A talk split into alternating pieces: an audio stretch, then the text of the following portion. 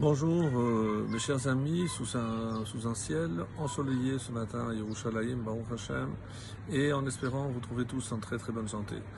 Ben, Hashem, aujourd'hui on va voir donc quelques principes euh, d'éducation euh, de la bouche de l'homme le plus sage, du roi Salomon, et nous allons voir aussi quels sont les pièges qu'il faut éviter, parce que dans la vie, malheureusement, on, pense savoir où l'on va, des fois il y a des pièges visibles, des, pièges invisibles, et euh, suivant ces bons conseils de l'homme le plus sage, dans le chapitre donc 21, 22 pardon, on va commencer le 22 et nous sommes arrivés au verset au verset 5. Tinim pachim shomer nafsho mehem.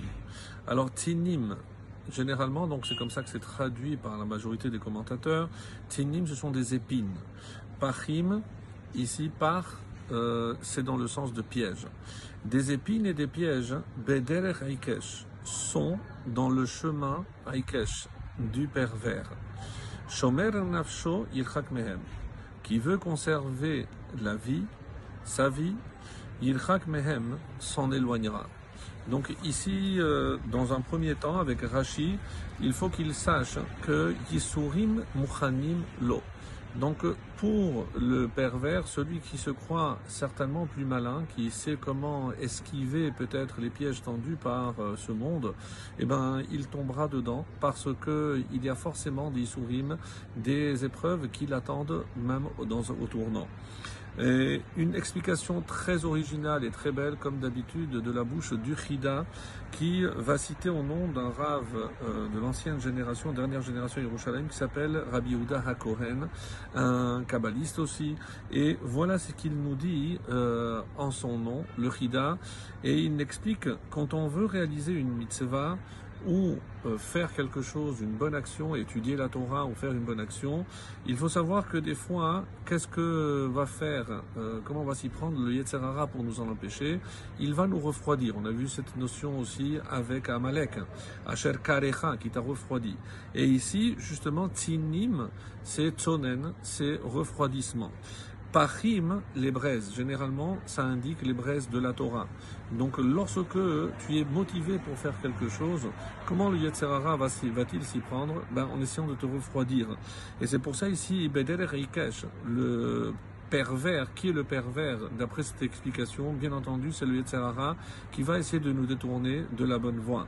Et il va plus loin en regardant que le mot Aikesh hein, est composé de Ayin, qui symbolise Aïsav, et Kuf Shin, Kash. Kash, parce que nous savons que dans le prophète Obadiah, le Aïsav est comparé à la paille qui brûlera donc de la main de Yosef. Mais Kuf Shin, c'est aussi 400. Et comme on le voit dans la paracha, où il est question de Esav qui vient avec 400 soldats, ce sont les représentants de toutes les forces du mal, les 400 Chayalim. Et comme on le voit également dans Shomer Nafsho Irchak Mehem, il dit regardez les initiales Shin Nun Yud Mem Shanim vaut aussi 400. Ça fait allusion aux 400 euh, soldats euh, de Esav, du, de l'ange du mal.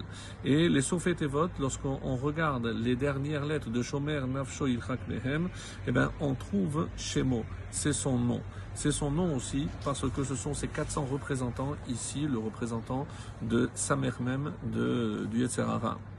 Et enfin, le Vav, Chanor Lanar Alfid Alpidarko instruit, éduque le jeune homme selon ce que commande sa voix, je rajoute pour la compréhension, Gam Kiyaskin Liasur même quand il sera devenu vieux, il ne s'en détournera pas. Rachid nous dit, euh, c'est quoi ici le chemin? C'est distinguer le bien du mal. Comme le ride, si tu le laisses dans ses erreurs, il ne pourra plus, quitter euh, ce chemin. C'est pour ça que le jeune âge, on est obligé d'éduquer pour qu'il s'habitue à reconnaître le bien et ce qui ne l'est pas. Le Malbim exprime ici euh, une idée intéressante. On nous dit que dans ce verset, on comprend qu'il y a deux mitzvot. La mitzvah de l'echanecho, on a une mitzvah d'éduquer l'enfant. Alors, comment on éduque un enfant? Pas simplement en lui donnant de l'instruction, mais c'est aussi les midot dans les qualités humaines, les maasim tovim, à faire de bonnes actions et mitzvot et à faire des actions comme vous le savez même avant 13 ans il n'est pas obligé mais il faut l'éduquer.